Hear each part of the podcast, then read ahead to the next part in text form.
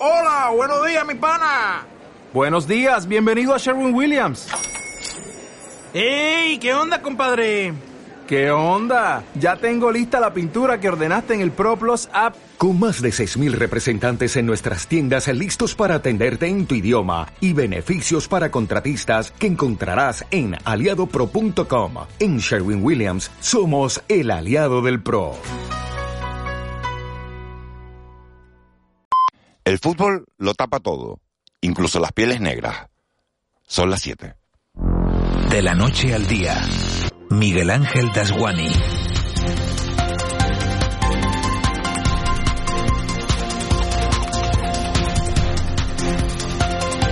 ¿Qué tal? Buenos días en este miércoles laborable, en medio de dos días festivos. España entera se levanta hablando de un mundial que ayer, por desgracia, escribió otra página que va a ser difícil de olvidar. Fallar tres penaltis seguidos en los octavos de final no es algo al alcance de cualquiera.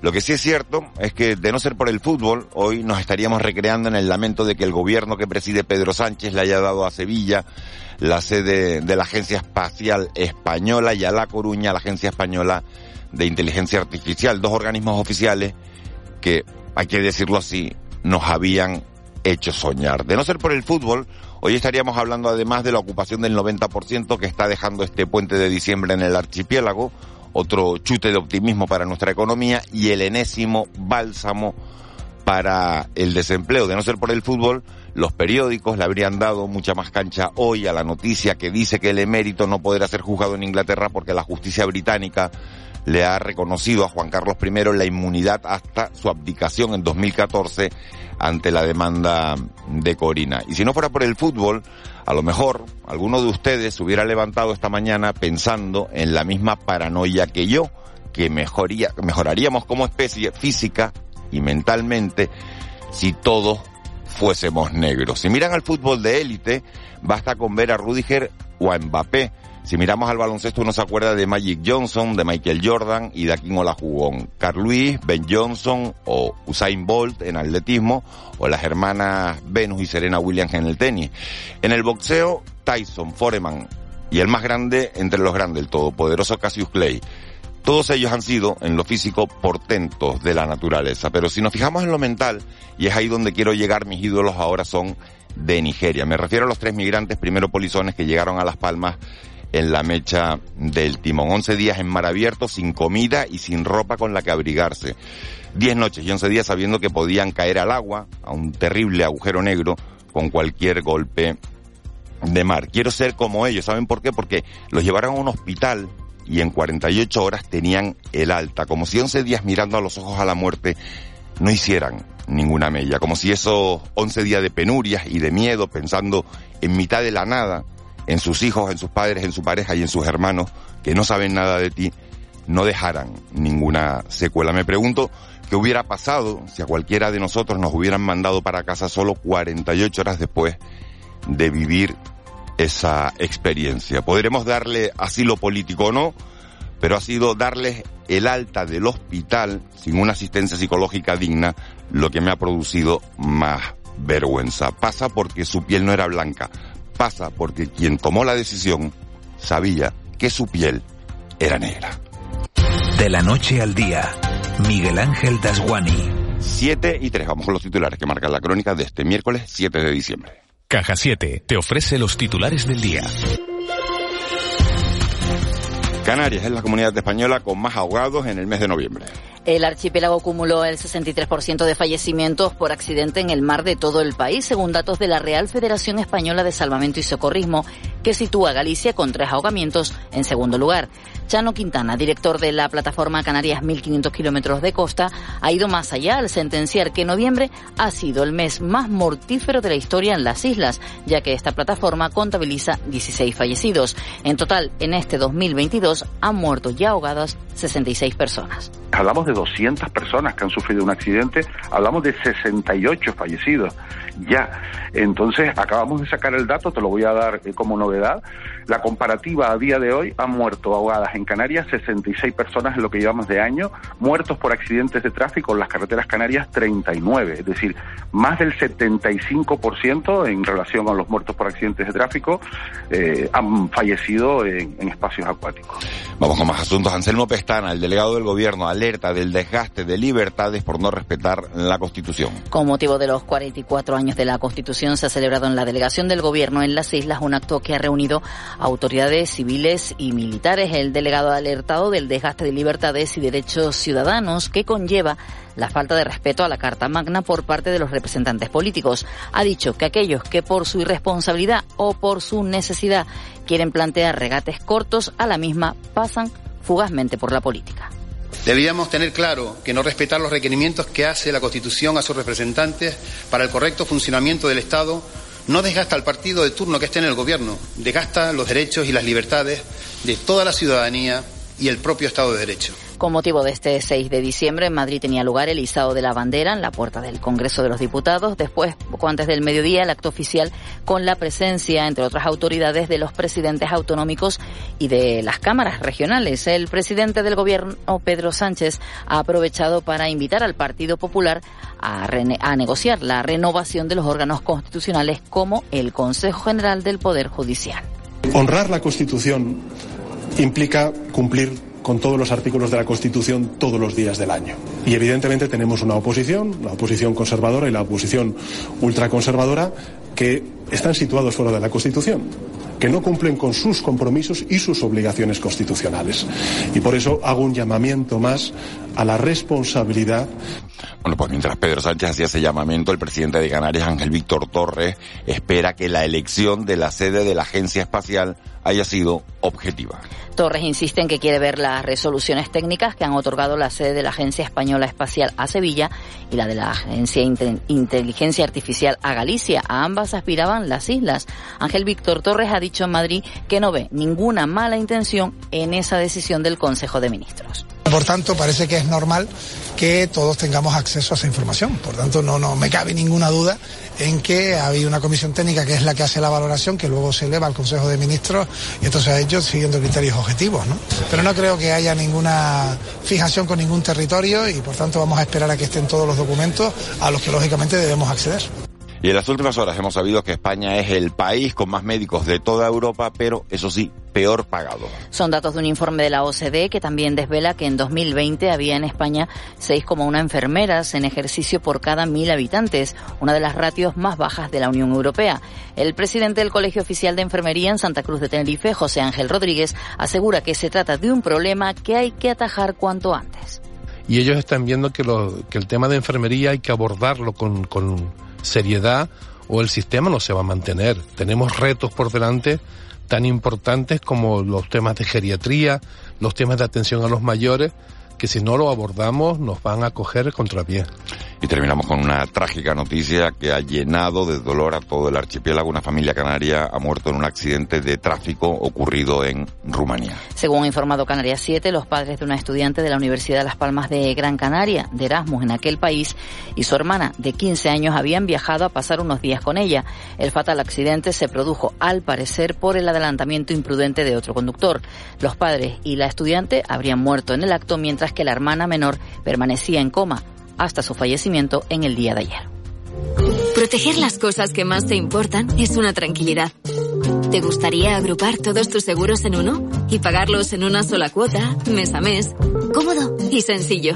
Descubre esta y muchas ventajas más con el plan Disfruta Seguro de Caja 7. Consulta condiciones en cajasiete.com.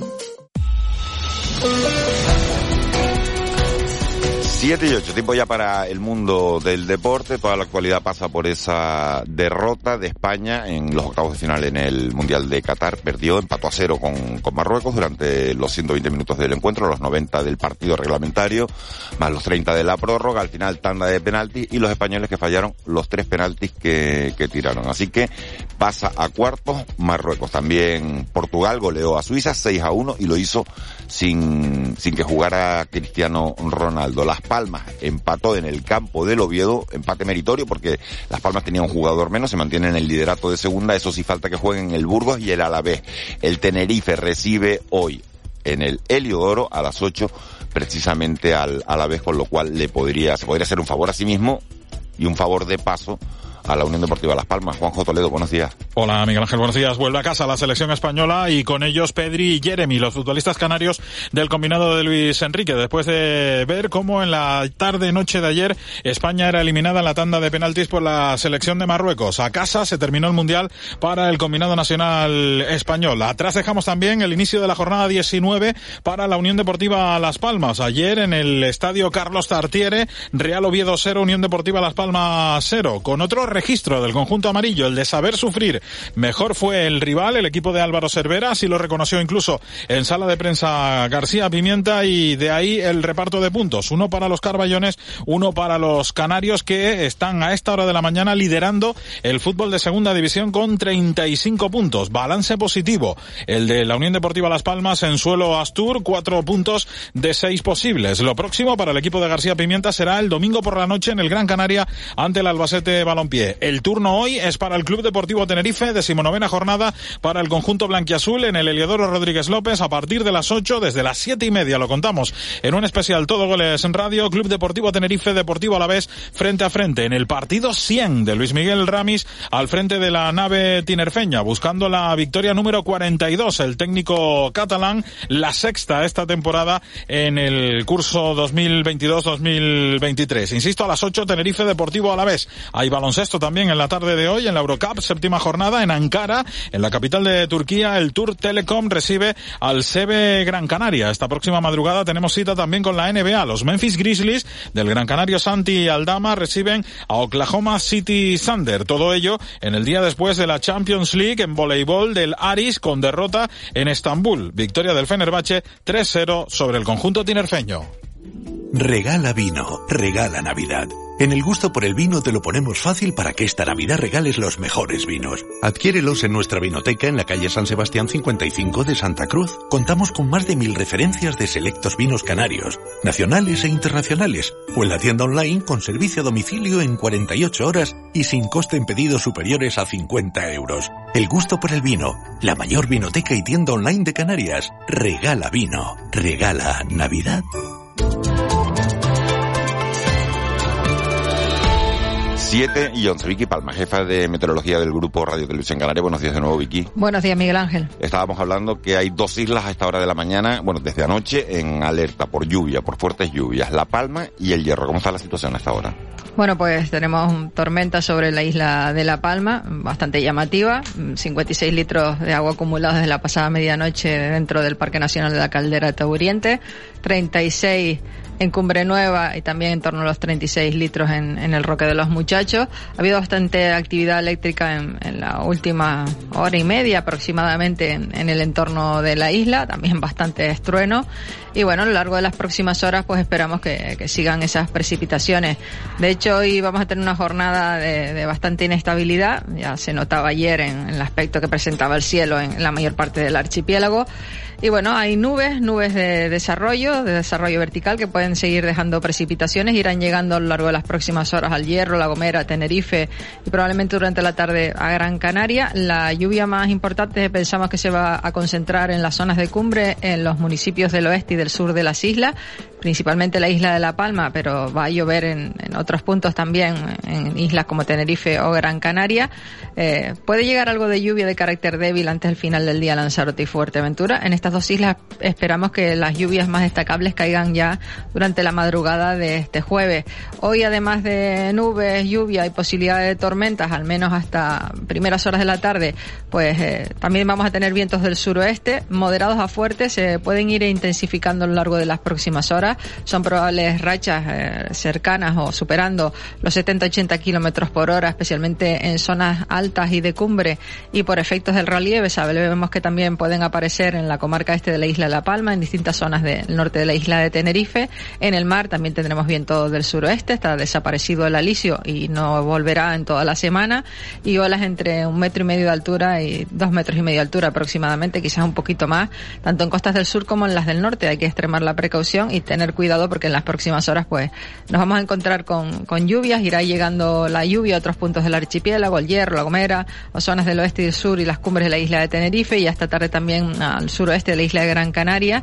Y bueno, son lluvias que entran de sur, que esas pueden dejarnos aguaceros aunque sean cortos, localmente intensos, que deje bastante agua en pocos minutos y, podrían caer, pues, por ejemplo, en, la zona de Tenerife, en zonas de Tenerife, en, justo en, horas de mediodía, primeras horas de la tarde, que suele coincidir, pues, con, con más tráfico en la carretera y que extremar la precaución. Vicky, eh, estábamos leyendo que en La Palma, como las lluvias están cayendo en esa zona de la isla, se podrían causar flujos de lodo por cenizas volcánicas, porque, porque llueve en la zona donde, donde se acumula toda esa ceniza y que se produzcan eh, flujos de lodo. Eso viene de un, de un estudio que hizo el Instituto Geológico y Minero de España, del INME, para, creo, para la Dirección General de Seguridad y Emergencias, para, para el PEVOLCA. Y, por ejemplo, hay en, en septiembre, después de las lluvias de Hermini, que también eh, llovió no tanto por el oeste, eh, Stavros, el, el, vulcanólogo del IGN, pues sí que hizo un hilo argumental de, de los lajares, que es lo que se, lo que sería esta situación, y también explicaba que por qué en principio no se podrían dar eh, como en, en, la isla de La Palma, que sí que podría haber pequeños deslizamientos, pero no, no grandes deslizamientos de arena por una serie de circunstancias. Ahora no me acuerdo, la noche sé que lo volví a, a buscar porque también me lo preguntaron, porque en principio sí que puede haber algo, pero no, no en grandes cantidades como hemos visto, por ejemplo, eh, lo tuvimos en el 2009, eh, después del incendio en, en la zona de Fuencaliente, que sí que hubo grandes desprendimientos, deslizamientos de terreno. En principio, esta vez parece que podría ser que no, pero sí que es cierto que ha cambiado toda la toda la orografía en, en, la vertiente oeste de la isla de La Palma, sobre todo en el entorno de, de, la erupción, y que, bueno, desaparecieron barrancos, desaparecieron muchas cosas y ahora lentamente, pues el agua será la encargada de volver a ir abriendo esas zonas. Veremos qué pasa a lo largo de las próximas horas. De momento, donde más ha llovido ha sido en, en la zona de cumbre, no tanto en, en, la parte de medianía o en la parte baja uh -huh. del oeste de la isla de La Palma. Uh -huh. Nos empiezan a llegar mensajes, dice Barlovento, ahora mismo truenos y algo de, y algo de lluvia. Lluvia también. Buenos días, agua y tormenta en el norte de, de La Palma. En La Palma es donde más se está dejando notar ahora mismo la, la lluvia. Vicky Palma, muchísimas gracias. Estaremos muy pendientes. Tú estás en alerta todo el día, claro, ¿no? Sí, hoy, hoy toca, hoy, queda hoy, otra. Hoy estás prevenida. Bueno, pues te, igual, igual hasta te, te, volvemos a molestar. Esperamos que no haga falta, pero estaremos muy pendientes en la tele 8 menos 5, 8 menos 10 en el Buenos Días y después en el TN1, ¿no? A, a, mediodía. Sí, en principio sí. Esperemos que no haga falta más, que con eso ya nos vale, que siga lloviendo de manera serena, que sí que me están diciendo que está lloviendo de manera serena y sí que está lloviendo, pues sobre todo en las zonas altas. En lo poquito que hemos hablado llevamos por 58 litros en, dentro del interior de la caldera de Taburiente, que probablemente va a ser el sitio de, de mayor registro de lluvia lo largo de hoy. Bueno, pues no vamos a hablar mucho más, no sea que la, que la liemos, ¿no? bueno, volvemos a conectar en un ratito. Vicky, gracias. Adiós, buenos días. 7 y 17, nos vamos hasta la sala operativa del 112. Ahí está Carmina Lorenzo. Carmina, buenos días. Hola, buenos días. En mitad de esta situación, ¿cómo han transcurrido las últimas horas? Pues la verdad es que, aunque tenemos activa esa alerta por lluvias de la que hablaba Vicky Palma desde las 11 de la noche, por ahora no se han registrado incidentes relevantes en ningún punto del archipiélago. No obstante, como bien apuntaba ella, hay que estar tremendamente con mucha precaución porque la previsión es que van a llegar lluvias importantes y por lo tanto hay que seguir las recomendaciones de las autoridades para evitar problemas, especialmente en la isla de La Palma y sobre todo en esa vertiente oeste donde se produjo la erupción volcánica. Eh, hay una cuenta habilitada de Twitter, ¿verdad? Del, del 112 en el que, bueno, que se da cualquier tipo de información sobre la marcha, la cuelgan ustedes, ¿verdad?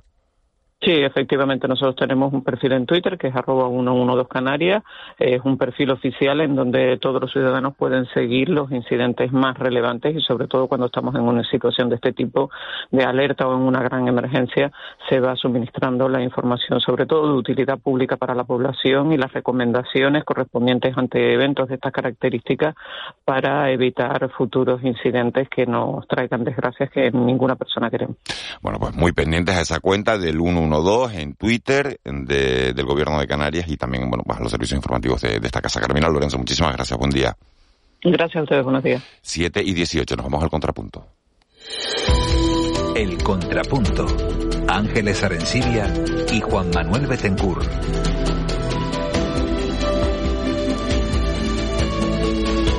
Ángeles Silvia, buenos días. Muy buenos días, Miguel Ángel. Juan Mavitencourt, buenos días. Hola, buenos días, ¿qué tal? Oye, aquí seamos futboleros, no seamos futboleros, todo el mundo habla hoy de, esa eliminación de España en el Mundial, ¿no?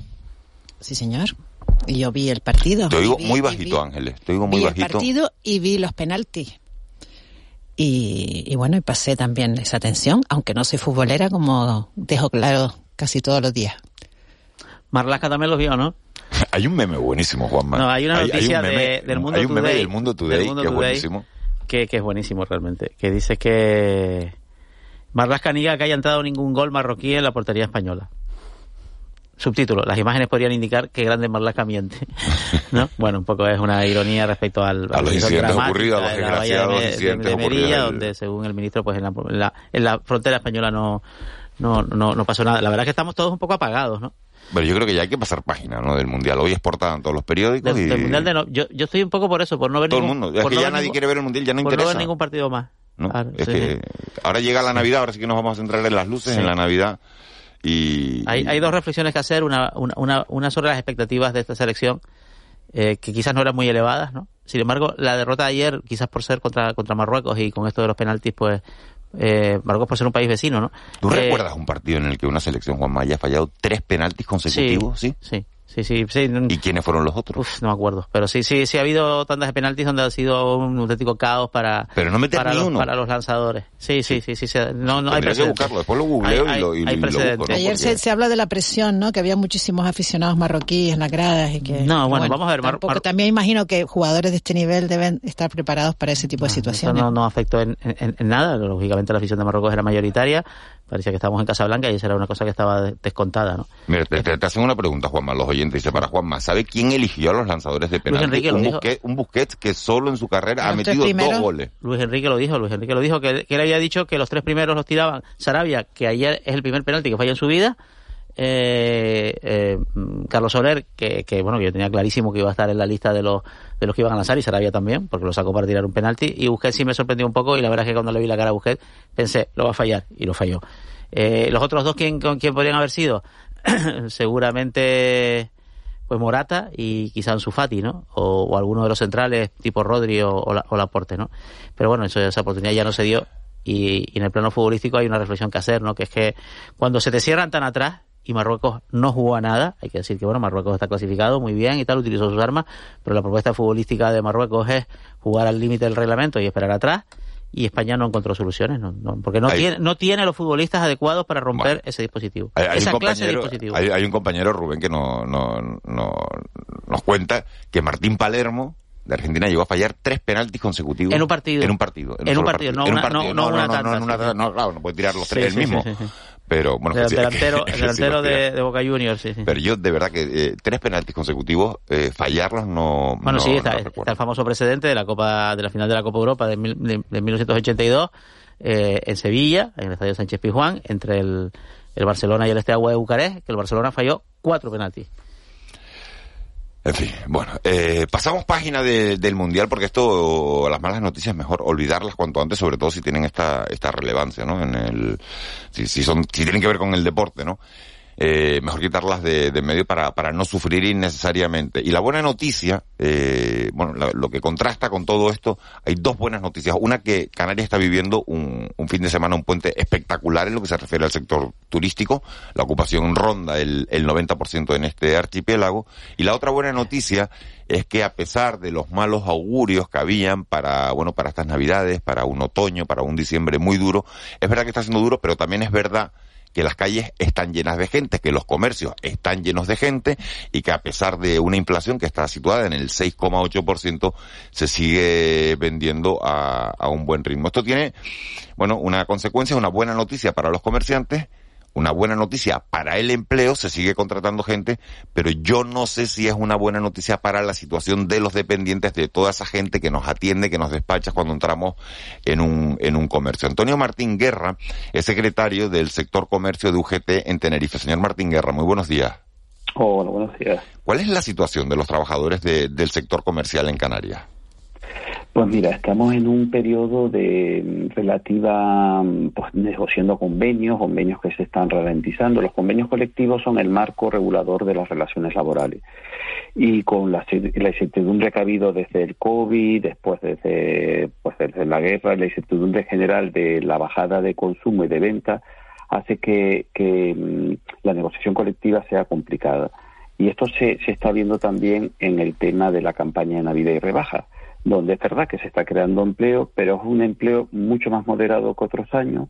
Es un modelo de contratación temporal, parcial. En algunos casos tenemos contratación de alguna gran superficie que está contratando para fines de semana. Eso hace que sea una, un, poco atractivo. Nos, nos, llaman, es verdad que nosotros los datos no tenemos eh, por la representación que tenemos en los centros, pero nos, nos constatan los compañeros y si hay compañeros que, que, que nuevas contrataciones que entran el primer día a trabajar y después no siguen y, incluso que les ha costado la contratación. Es decir, son contratos muy poco atractivos. ¿Cuánto gana un, trabajador y cuántas horas trabaja eh, un dependiente? Eh, vamos a poner una juguetería, ¿no? Que ayer entré en una juguetería y ve a uno a, un chico ahí trabajando y dice, bueno, ¿cuánto gana y cuántas horas trabaja? Sí, eh, la contratación, si fuera por la legalidad, en los contratos que tenemos provinciales, son contratos de 39 o 40 horas si fueran a tiempo completo. la cuestión es que hay mucha contratación a tiempo parcial. Y es verdad que a nosotros nos llegan eh, muchas veces eh, trabajadores dicen, oye, es que no, es que estoy trabajando todos los fines de semana eh, durante el periodo de diciembre es un periodo que se abre, pues bueno, lo constatan, se va a abrir el, se abrió el 6, el 8, el domingo, es decir, se va a abrir todos los días. Eh, entonces nos, nos, nos trasladan casos en que los trabajadores no descansan, eh, jornadas maratonianas y, y son situaciones de irregularidad constante. ¿Y qué se puede hacer ante una situación de, abuso de ese tipo? Eh, nosotros lo que hacemos son denuncias a las inspecciones de trabajo, nos presentamos allí, eh, pero es, muy complicado porque muchos, muchas veces nosotros eh, hay casos en que se falsean los datos de, la, de los horarios cuando va la inspección de trabajo y dice, oye, pero aquí se descansa cuando realmente no es la realidad que, que, que pasa. ¿no? Evidentemente estoy hablando de casos puntuales no es todos los casos, pero es verdad que hay una, muchas veces un, sobreesfuerzo de, durante este periodo donde no se compensa con los descansos adecuados ni con los salarios adecuados. Eh, buenos días, eh, señor Martín Guerra. El, el, ¿Qué edades tienen las personas que trabajan en, en, los comercios, que, que, trabajan en el... Bueno, es un colectivo, por eso, por, eso es lo que se está viendo con, lo, con los casos donde decía que no se cubrían las plazas están contratando un perfil de gente joven, pero claro, cuando no lo ven atractivo el tipo de contratación, los horarios, pues esos trabajadores se van. Hay mucha rotación en el sector de comercio. Después, a la vez convive con trabajadores de mucha antigüedad que siempre han llevado, hay empresas ya que llevan mucho tiempo, tanto de superficie como empresas, que ya llevan muchos años aquí y, y convive una contratación muy antigua con una contratación de gente muy joven. Y, usted mencionó antes las grandes cadenas de, en una de las respuestas eh, que le dio a Miguel Ángel Daguani, eh, pero me gustaría que abundara más en esto. Eh, hay una gran diferencia entre las grandes cadenas, me, refiero, por ejemplo, en Sara, ¿no? Que, sabemos que hay huelgas en tiendas de Sara en Galicia y, y el pequeño comercio tradicional. Sí, lo que pasa que, por ejemplo, mm, mm, al final, por ejemplo, hay empresas como el grupo Inditex, Sara o el grupo H&M que, que el convenio de aplicación son los convenios provinciales, no tienen convenios de, empresa y cumplen la normativa, pero es verdad que precarizan con contratos a tipo parcial. Puedo hablarles de un caso muy singular que está pasando aquí en la, en la cadena H&M, donde no sé si han ido, han ido a los centros comerciales, están cerrando, empezaron en, la, en el viernes del Black y están cerrando todos los sábados, porque un colectivo, es muy curioso esto lo que está pasando, un colectivo de responsables eh, eh, en, la aplicación del convenio provincial hay una cláusula de revisión salarial con, con, el tema del IPC. Ha habido una subida eh, este año de un 6,7 y a ellos se lo han absorbido del complemento personal que tenían por el cargo. Pues bueno, ha, generado una solidaridad por los trabajadores que ha conseguido que, que las cinco tiendas que hay en, en la provincia de Tenerife cierren. Eso que se constata, pues con una cadena muy grande, una cadena sueca, pues al final no son sensibles con una realidad, es con unos trabajadores con responsabilidad y les absorben eh, del complemento personal, con lo cual no tienen su vida, su vida de la cláusula de revisión salarial. Es decir, que, que a veces creemos que el pequeño comercio es donde es verdad que hay situaciones fraudulentas, pero después otras empresas eh, cubriendo la normativa, incumplen a la vez con la incentivación de los trabajadores. Señor Martín, buenos días. Y la, la, nueva legislación laboral al sector del comercio no, no llega. También es verdad que esta es un poco la primera campaña navideña con, con la nueva norma y, bueno, no, no, no, no sé si, si, si se produce algún tipo de avance en el, en, el reconocimiento de derechos o por ser una campaña, pues bueno, pues estacional, donde es verdad que, que la demanda sube, pues, pues, pues no digo que la, la precariedad, pero sí la temporalidad es, es, es un principio, bueno, pues, pues que tiene hasta su lógica. Sí, sí, es verdad que, que, existe la posibilidad con la reforma laboral de los contratos de 90 días. El perfil se, acerca perfectamente a la campaña de Navidad y de rebaja. La cuestión es una figura que, que, está en la reforma laboral que es el fijo discontinuo. Y aquí está habiendo un debate. El fijo discontinuo es una garantía de un trabajador que en un espacio determinado lo van a contratar en comercio sería ese el perfil de fijo de continuo, es tendría que ser un perfil de seis meses, seis meses mínimo, eh, con fechas muy claras y definidas para hacerlo un contrato atractivo. Y yo creo que eso nos ajusta muy bien en el sector de comercio y creo que la patronal lo quiere mm, aplicar con una indefinición del tiempo de, mm, de llamamiento con lo cual mm, va a crear un conflicto, yo creo. Y esto de, de excepción de H&M, por la información que ustedes tienen, eh, que están las tiendas, las, cinco tiendas, dice, de, la, de la isla de Tenerife, pues, pues cerradas los sábados, porque, fin, porque, porque la movilización de los trabajadores a, lo, lo, ha, lo ha logrado. Eh, ¿qué, perspectivas de solución le, le ve si tiene información sobre ello? Sí, yo estoy en, en la mediación precisamente y, y la empresa el, está reconociendo, pero dicen que es difícil, que hay que verlos con, para el próximo año en sus objetivos. La cuestión es un modelo de empresa que ha hecho los convenios de ámbito provincial, donde la conflictividad y la realidad de cada provincia, con las subidas salariales o con la, o con la realidad del mercado, no son sensibles. Entonces, mm, veo que va a ser una negociación dura y que los trabajadores lo tienen muy claro. Es un ejemplo, porque hoy en día la, la realidad de, ante el miedo de la capacidad de movilización hace que sea muy difícil pues huelga, pero han conseguido ya dos días clave que las tiendas estén cerradas, decir, que bajen la, la, la verja de, de la, de la El sábado pasado era todas las tiendas abiertas en los centros comerciales menos las de las de H&M. Eh, es un, la verdad que está haciendo una movilización curiosa porque está creando una movilización de todos los trabajadores y, no sabemos cómo va a ser. Sé que va a haber una reunión la próxima semana para intentar mm, desbloquear la situación. Decía usted eh, que se ofrecen contratos poco atractivos, que la rotación es, que hay mucha rotación. Eh, ¿Esto significa que esto es un sector donde no es posible hacer una carrera profesional? O sea, realmente eh, formarse y aspirar a ascender dentro de, de este sector? Mm, la cuestión es que em, de cuando eres joven mm, ya vas viendo, bueno, pues no libro un fin de semana, no, no, no tengo los horarios adecuados, pero cuando al final vas creando pues, una familia, quieres conciliar, eh, el modelo de comercio no se ha ido adaptando a la realidad. Por ejemplo, los descansos semanales mm, son un día a la semana porque se puede separar el día del mediodía, em, horarios con, con rotatividad de turno entonces hace que sea difícil, después un sector feminizado con dificultad de conciliar cuando vas teniendo hijos o padre o gente a, cargo y hace que sea dificultoso y, que la gente tire la toalla al final en el sector. Son salarios muy moderados, son milubristas, con contratación a tiempo parcial, con lo cual el, el salario hace que sea mucho más bajo.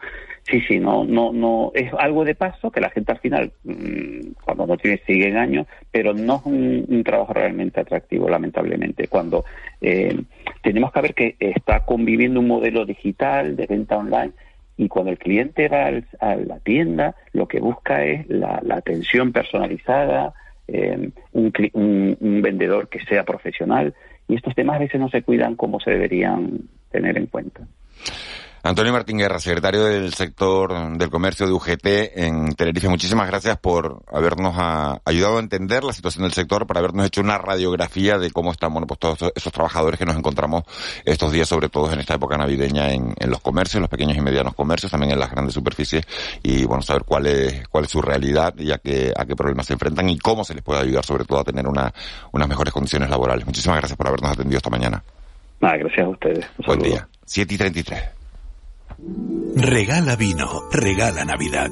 En el gusto por el vino te lo ponemos fácil para que esta Navidad regales los mejores vinos. Adquiérelos en nuestra vinoteca en la calle San Sebastián 55 de Santa Cruz. Contamos con más de mil referencias de selectos vinos canarios, nacionales e internacionales, o en la tienda online con servicio a domicilio en 48 horas y sin coste en pedidos superiores a 50 euros. El gusto por el vino, la mayor vinoteca y tienda online de Canarias. Regala vino, regala Navidad. De la noche al día, Miguel Ángel Dasguani. 7 y 34 minutos de, de la mañana de este miércoles 7 de diciembre. Seguimos avanzando en la actualidad de- del día, en la actualidad de la jornada. Están ustedes en la sintonía de Canarias Radio, de la noche al día. Y hace una, unas jornadas conocíamos un informe que hablaba, que dice que Canarias fue durante el tercer trimestre de este año, de este 2022, la comunidad autónoma con la tasa de demandas judiciales por despido más alta de, de toda España. Estamos hablando de 95,5 casos por cada 100.000 habitantes, según los datos contenidos en el, en el informe sobre los efectos de la crisis en los órganos judiciales que elabora el Servicio de Estadística del Consejo General del, del Poder Judicial. Para hablar de este asunto, hemos llamado esta mañana a Rafael Macié, que es Rafael Maciú Curvelo, que es decano del Colegio de Abogados de, Abogados de, de Las Palmas. Señor Maciú, muy buenos días. Hola, muy buenos días, Miguel. ¿Qué tal? ¿A, a qué achaca esta elevada tasa de demandas judiciales en España, en Canarias, que sea la más alta de toda España? Bien, yo distinguiría dos cuestiones sobre este tema. El primero es que eh, estamos liderando, digamos, el ranking en el número de procedimientos por despido en, en relación al- a la población. Y en segundo lugar, que se ha producido en este año un incremento en el número de asuntos respecto al mismo periodo del año anterior. Con respecto a la situación de que estemos por encima de eh, Madrid o Barcelona, eh, no es de extrañar en cuanto a que en Canarias siempre ha habido una litigiosidad muy alta en todos los órdenes, pero particularmente en el social. Por tanto, aquí digamos que no hay eh, una gran novedad. Nuestros juzgados de lo social siempre han soportado unos módulos muy superiores a los estándares. Lo que sí me parece una paradoja es que eh, yendo el sector turístico, que es el principal motor de nuestra economía, como todos sabemos, está yendo bien en cuanto a que las ocupaciones y las reservas pues parece que están siendo buenas. Sin embargo, se ha incrementado el número de procedimientos de despido. Por eso digo que me parece que es bastante paradójico. ¿Cuál es la causa? Bueno, no lo sabría decir con, con certeza, pero sí se me ocurren algunas cuestiones que pueden afectar. La primera es que en Canarias vivimos del sector de servicios y este, en principio, de, con carácter, digamos, estructural, es un sector con menos estabilidad en el empleo. Pienso en un segundo momento que los ERTE, que fueron una herramienta fantástica para evitar despidos colectivos eh, con carácter masivo durante la pandemia, sin embargo, pospusieron la solución al problema y sabemos que el ERTE tenía ligado conservar el, los empleos durante un determinado periodo de tiempo en función de las ayudas que se hubieran recibido a las cotizaciones a la seguridad social. Y está llegando el momento en el que efectivamente las empresas que tienen que ajustar plantillas ahora pueden hacerlo. Y, en fin, bueno, hay más causas si quiere que le siga comentando. Sí.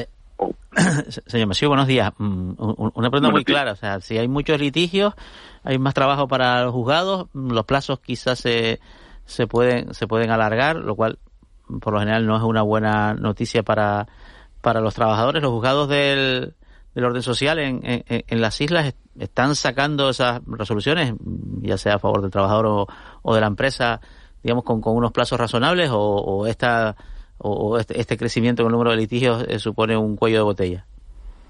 Sí, sí, indudablemente lo supone. Los señalamientos se están retrasando en demasía y sabemos que una justicia que es lenta no es justicia. Y más, más especialmente en el tema del despido. Bueno, al cualquier trabajador todos los temas tienen una trascendencia muy importante, pero el despido lo tiene aún más. y sí que se están produciendo un retraso muy importante en los señalamientos. Eh, mm, con, por, ¿Por qué hay tantos? Porque, o sea, entiendo que hay más litigios, porque también hay más despidos.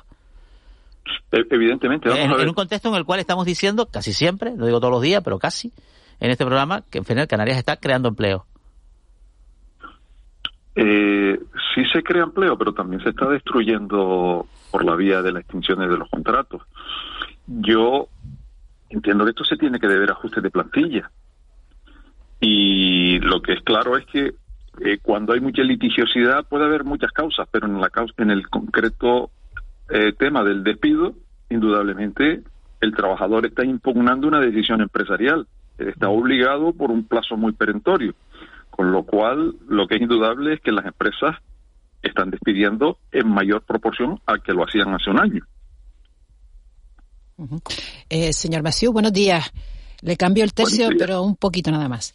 Eh, le quería preguntar cómo está afectando a la justicia en Canarias eh, pues la falta de, de, nombramiento, el no nombramiento, las vacantes que todavía hay en el, en el, Tribunal Superior de Justicia de Canarias relacionadas con la no renovación del Consejo General del Poder Judicial y con la ley que posteriormente aprobó, aprobó el Gobierno para eh, limitar los nombramientos. ¿Cómo está afectando? Porque eh, creo que las, eh, hay vacantes en la presidencia de la Sala de lo Social, de las dos salas de, de lo social provinciales, eh, en, la, en, la sede, en la sala de lo contencioso y, y en la audiencia provincial de Santa Cruz.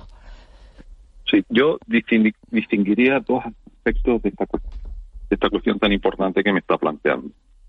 La primera es que en un Estado de Derecho no es de recibo que las fuerzas políticas mayoritarias no alcancen el acuerdo necesario para cumplir las previsiones constitucionales. Eso como digo, habla muy mal de nuestra clase política. Pero dicho esto, no creo, sinceramente, que afecte al funcionamiento de las salas de lo social del Tribunal Superior de Justicia de Canarias. Esas plazas están cubiertas provisionalmente y no creo que hubiera una gran diferencia en el hecho de que, eh, digamos, estuviesen cubiertas como, como debe ser, obviamente, porque tenemos que aspirar lógicamente que una vacante no se prolongue en el tiempo indefinidamente como está ocurriendo. Yo, por eso digo, distingo. Primero me parece francamente muy mal y está causando un verdadero estado de alarma social el hecho de que los dos grandes partidos no sean capaces de alcanzar un acuerdo, pero por otro lado no creo que afecte a lo que es el funcionamiento diario de la Administración de Justicia en el orden social. Señor Maciú, los juzgados de lo social suelen eh, fallar normalmente, tradicionalmente, en favor de, del, trabajador. ¿Esta tendencia se sigue manteniendo? Vamos a ver. Eh, la jurisdicción social nace ante la desigualdad en la relación empresa-trabajador. Eso es indudable y por tanto es un derecho de carácter tuitivo que pretende proteger a la parte más débil. También es verdad siempre lo he pensado, y no sé si públicamente se debe decir, pero aquellos jueces que están en esta jurisdicción es porque tienen una especial sensibilidad, como es lógico, si no estarían en otra. Dicho esto, los jueces se limitan a aplicar las normas que suelen ser, con carácter general, bastante protectoras del trabajador, porque como digo, es la parte débil en la relación.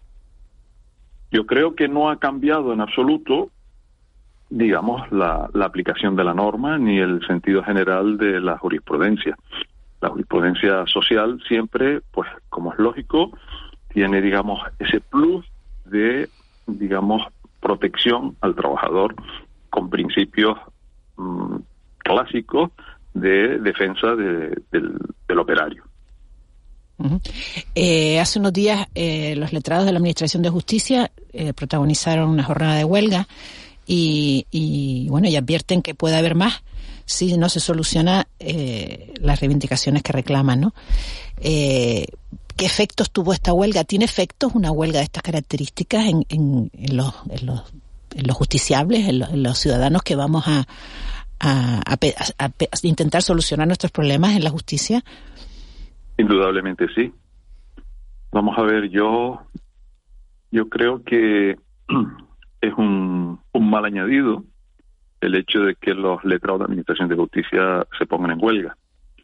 Porque si tenemos, como decimos, un cuello de botella en los juzgados de lo social y eh, se están suspendiendo señalamientos, indudablemente se está agravando el problema. Yo personalmente pienso que, que el cuerpo letrado de Administración de Justicia tiene que, que buscar su ubicación, su hueco en, en este tema, eh, en, en, el, en lo que es su posición en la Administración de, de Justicia y cuanto antes habría que solucionar el problema porque bastantes problemas tenemos para que se agrave por esta vía. Eh, señor Masiu, mmm, estamos viendo con otra ley que, que, bueno, que no tiene nada que ver con el ámbito laboral, eh, los, digamos, los, vamos a ver las controversias interpretativas, ¿no? De la entrada en vigor de una nueva normativa, ¿no? La, conocida como ley del solo sí es sí. En el ámbito laboral también está generando algún tipo de problema interpretativo la, la aplicación de la, de la reforma laboral o, o está siendo, bueno, un cauce pacífico y sin dudas por parte de tanto los operadores jurídicos, ya sean jueces o, o los propios abogados, como usted? Bueno, siempre que se produce una modificación de la norma, eh, digamos que la jurisprudencia tiene que ajustarse, pero en términos generales, mmm, hasta la fecha no hay, no he visto que se produzcan especiales problemas con la aplicación de la reforma del 2021. Esto es una cuestión de, vamos a decir, de, de redacción jurídica, de técnica jurídica para que eh, para que no se den, bueno, la, la, la, no sé si las contradicciones, de luego las controversias que están motivando, que, que se están viendo en, en, en otra norma. Indudablemente, eh, cuanto mejor se legisle, más fácil es interpretar la norma. Y desde hace ya bastantes años, digamos que eh, la, la técnica legislativa yo creo que no ha, ha perdido calidad. Yo uh -huh. creo que ha, ha, permitido que se produzcan eh, mayores, digamos, enfrentamientos doctrinales sobre la aplicación porque porque las normas no están siendo meditadas, estudiadas, no están siendo, digamos, vistas desde todos los puntos de vista necesarios para que su aplicación sea, eh, digamos, lo, lo menos conflictivo posible. Rafael Maciú Curvelo, decano del Colegio de Abogados de Las Palmas, muchísimas gracias por, por habernos atendido esta mañana, por haber atendido a, a, Canarias Radio para hablar de, bueno, pues de, esta, de este asunto que nos hemos encontrado con que, con que Canarias lidera la tasa de, de demandas judiciales por despido eh, en España. Muchas gracias.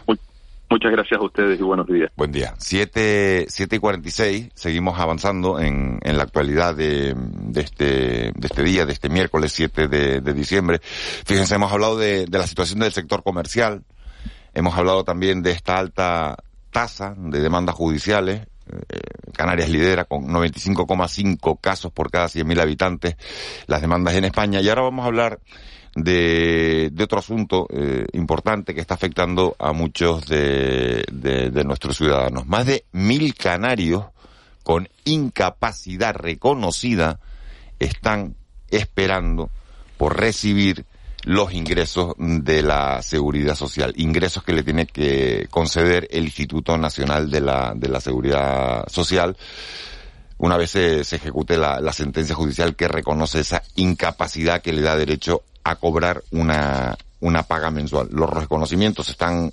demorando años y durante esos años los ciudadanos, los beneficiarios, la gente que necesita ese dinero no cobra, no cobra lógicamente la paga, no tiene los ingresos. Hortensia Rodríguez Morales es la secretaria general de la sección sindical de comisiones obreras de la Seguridad Social en Las Palmas. Señora Rodríguez, muy buenos días. Hola, buenos días. ¿Desde cuándo se produce esto y cuánta gente hay afectada ahora mismo? Nosotros tuvimos conocimiento hace unos tres años cuando se incorporó la, la actual directora y se comentó en una reunión de la Ejecutiva Provincial que había una demora relativa.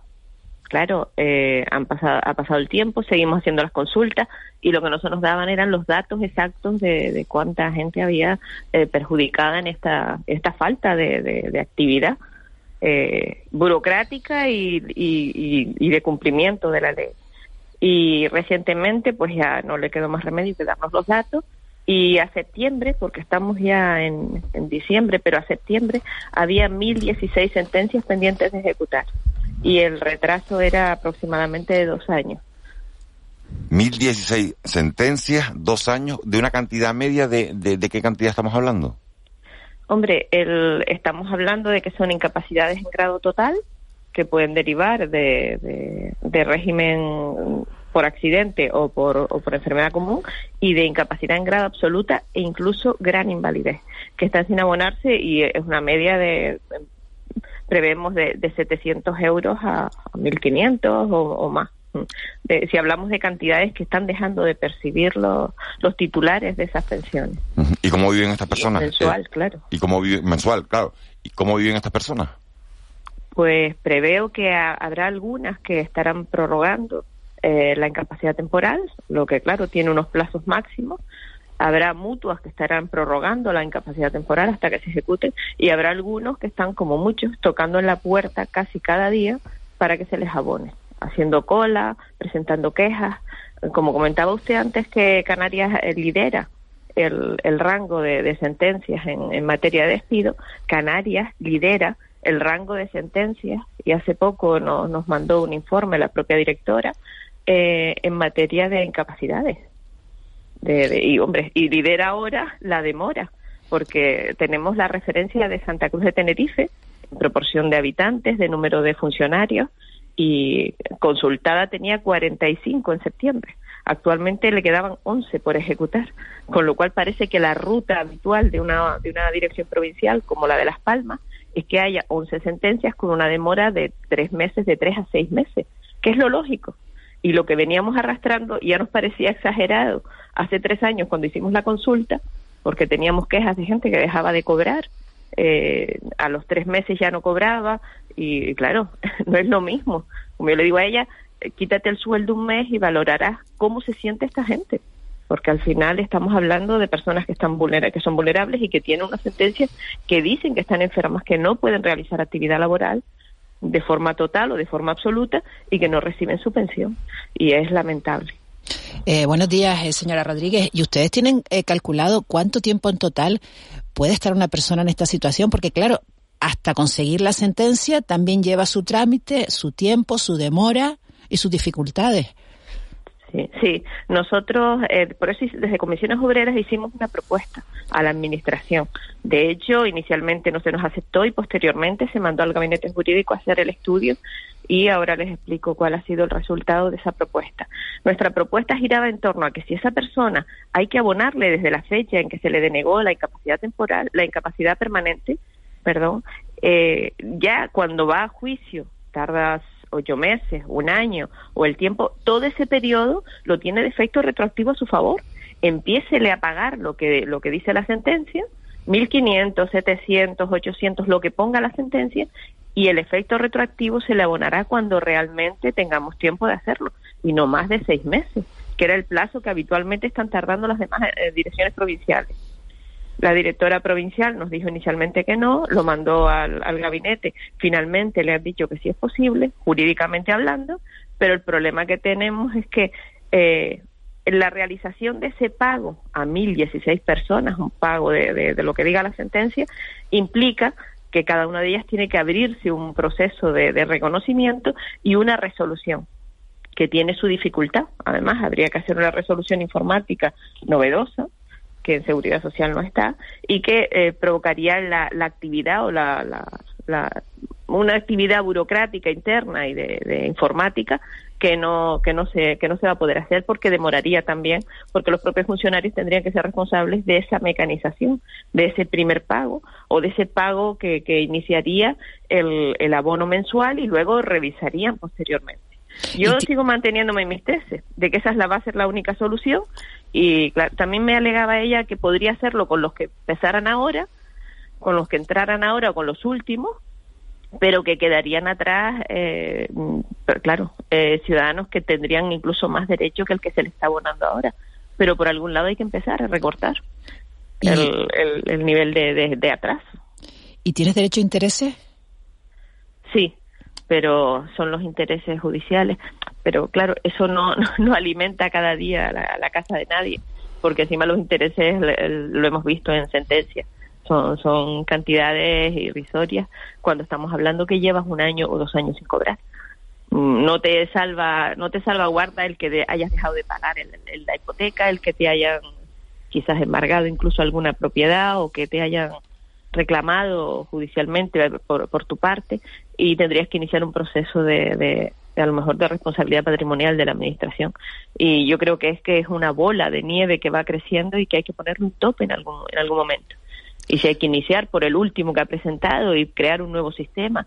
Y además ya creo que a la Dirección Provincial de Las mm. Palmas eh, mm, hay que darle ayuda bien desde otras direcciones provinciales que tengan personal que, que más ágilmente pueda hacer este tipo de cuestiones, porque el problema del personal es grave en esa dirección provincial, o bien desde el propio ministerio. Pero señora Rodríguez, la selección del personal será todo lo grave que usted, buenos días, será todo lo grave que usted quiera, pero es que la presentación de estas mil personas es más grave, ¿no? ¿Qué esperanza tienen estas mil personas de mm. poder conseguir que, ya no digo ya de ganar un pleito, porque ya lo ganaron, que se cumpla, que se ejecute una sentencia? Mm cuál, ¿Cuál es la esperanza? ¿Cuál es el, cuál, cuál es el causa? Pues esto no se puede eternizar porque esa persona al final sabe lo que pasa, que se acaba muriendo. Sí, sí, no, no, eh, yo no sé, yo la verdad que yo me he quitado el sueño pensando en fórmulas, eh, he recurrido y sé que el defensor del pueblo ha estado ahí preguntando y se le ha mandado un informe recientemente, sé que cuando vino el ministro se le comentó, mm, mm, la solución de él fue mandar interinos que malamente han llegado, son gente que no, no viene formada en ese tipo de materias y no todo el mundo tiene capacidad para, para gestionar una, un, un, proceso de, de reconocimiento de, de, incapacidades en ejecución de sentencias. Para eso tiene que formarse el personal y hay, hay una, una dificultad. Yo sigo diciendo que la solución pasa porque el Ministerio mande gente formada, resuelva no solo parte de ese, porque tenemos en, gestión en Las Palmas, en la Dirección Provincial de Las Palmas, hay un atraso importante en todo tipo de marcos, pero para mí esto es súper grave, este, este apartado es súper grave en todos los sentidos. Entonces debe haber una, una ayuda que no se le ha dado. Me consta que la directora provincial, la instancia es mía, y porque soy súper intensa pidiendo los derechos de, de los trabajadores y y de los propios y de los propios ciudadanos, eh, lo ha solicitado a Madrid, lo ha solicitado a otras direcciones provinciales y se lo han denegado. Pues hace falta que lo siga pidiendo y que, y que en algún momento acepte. Porque, Eso pienso yo también. Que ponga su puesto encima de la mesa y que, que manden personal. Yo creo que esa es la fórmula. Esa es la siguiente petición. Hortensia Rodríguez, muchísimas gracias por habernos atendido esta mañana. Gracias a ustedes. Buen día. 7 y 55, 8 menos 5 de la mañana, nos vamos al sonido del día.